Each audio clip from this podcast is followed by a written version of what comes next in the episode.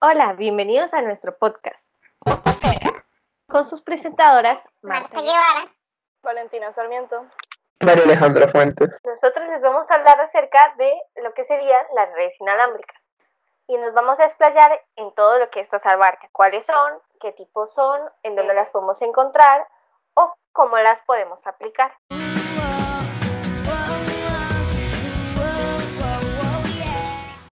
Empecemos con lo básico, que son las redes inalámbricas. El término red inalámbrica se utiliza en informática para designar la conexión de nodos que se da por medio de ondas electromagnéticas, sin necesidad de una red cableada o alámbrica.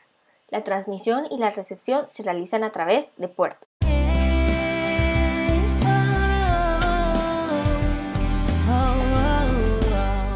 La aplicación de las redes inalámbricas. En los últimos años ya nos hemos dado cuenta como la implantación de las comunicaciones debido a la globalización es algo sumamente importante. Por eso, Foster Richard, una compañía que se centra en las implicaciones empresariales de los cambios tecnológicos, ha informado que en unos pocos años hasta el 95% de los dispositivos utilizados para acceder a Internet serán los dispositivos distintos a un PC que se utiliza en un lugar de un sistema individual. Es decir, las aplicaciones de las redes inalámbricas en los últimos años las podemos ver en nuestro entorno. Un ejemplo podría ser el Wi-Fi, las redes de Bluetooth, etc. Pero eso lo vamos a explicar después.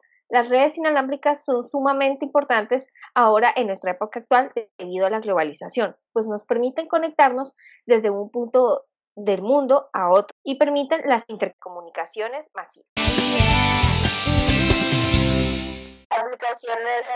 Dispositivos embebidos para conectividad Wi-Fi. Aplicaciones de control y proceso industrial donde las conexiones cableadas son demasiado costosas. Aplicaciones de emergencia que requieran configuración inmediata y transitoria como en situaciones en el campo de batalla o de catástrofe. Cámaras de vigilancia. En mercados verticales como medicina, la educación y la fabricación. La comunicación con otros dispositivos Wi-Fi como puede ser un ordenador portátil o una PDA. Y por último, lo que serían las aplicaciones máquina-máquina M2M. Ahora, ustedes se preguntarán, ¿pero qué significa esto? Por favor, explíquenlo en español. Entonces, a continuación, Valentina y María Alejandra nos explicarán entonces qué son las aplicaciones M2M. What?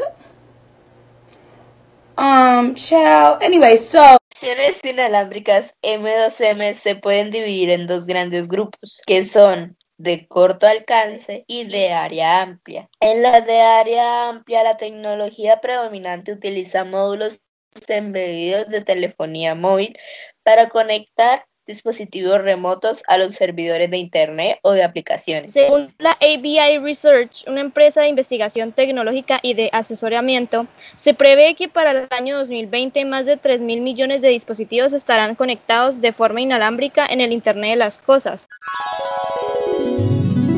Para red de tecnología inalámbrica, esta red de tecnología inalámbrica es utilizada principalmente en viviendas y entornos industriales. ZigBee Controles inalámbricos que simplemente funcionan para automatización comercial de edificios, que está dividido en acceso, seguridad, ventilación e iluminación.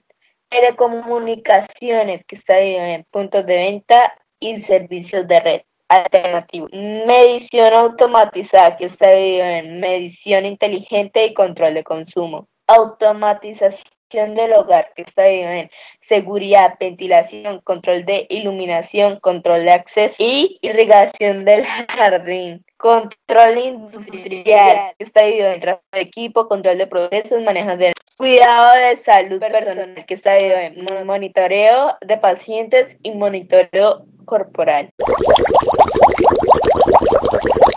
Otra red inalámbrica es el Wi-Fi Probablemente sea una de las más utilizadas a diario si nos centramos en el número de personas que utilizan esta tecnología inalámbrica para conectarse a Internet. Por ejemplo, en el hogar, en la oficina, en las redes Wi-Fi de hoteles, centros comerciales, etc.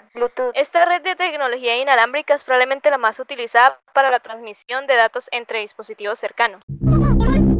Con esto nos podemos dar cuenta que las redes inalámbricas se encuentran en donde menos las esperamos y son imprescindibles para nuestra vida cotidiana. Esperamos que este pequeño podcast les haya ayudado a comprender redes inalámbricas. Muchas gracias por escuchar.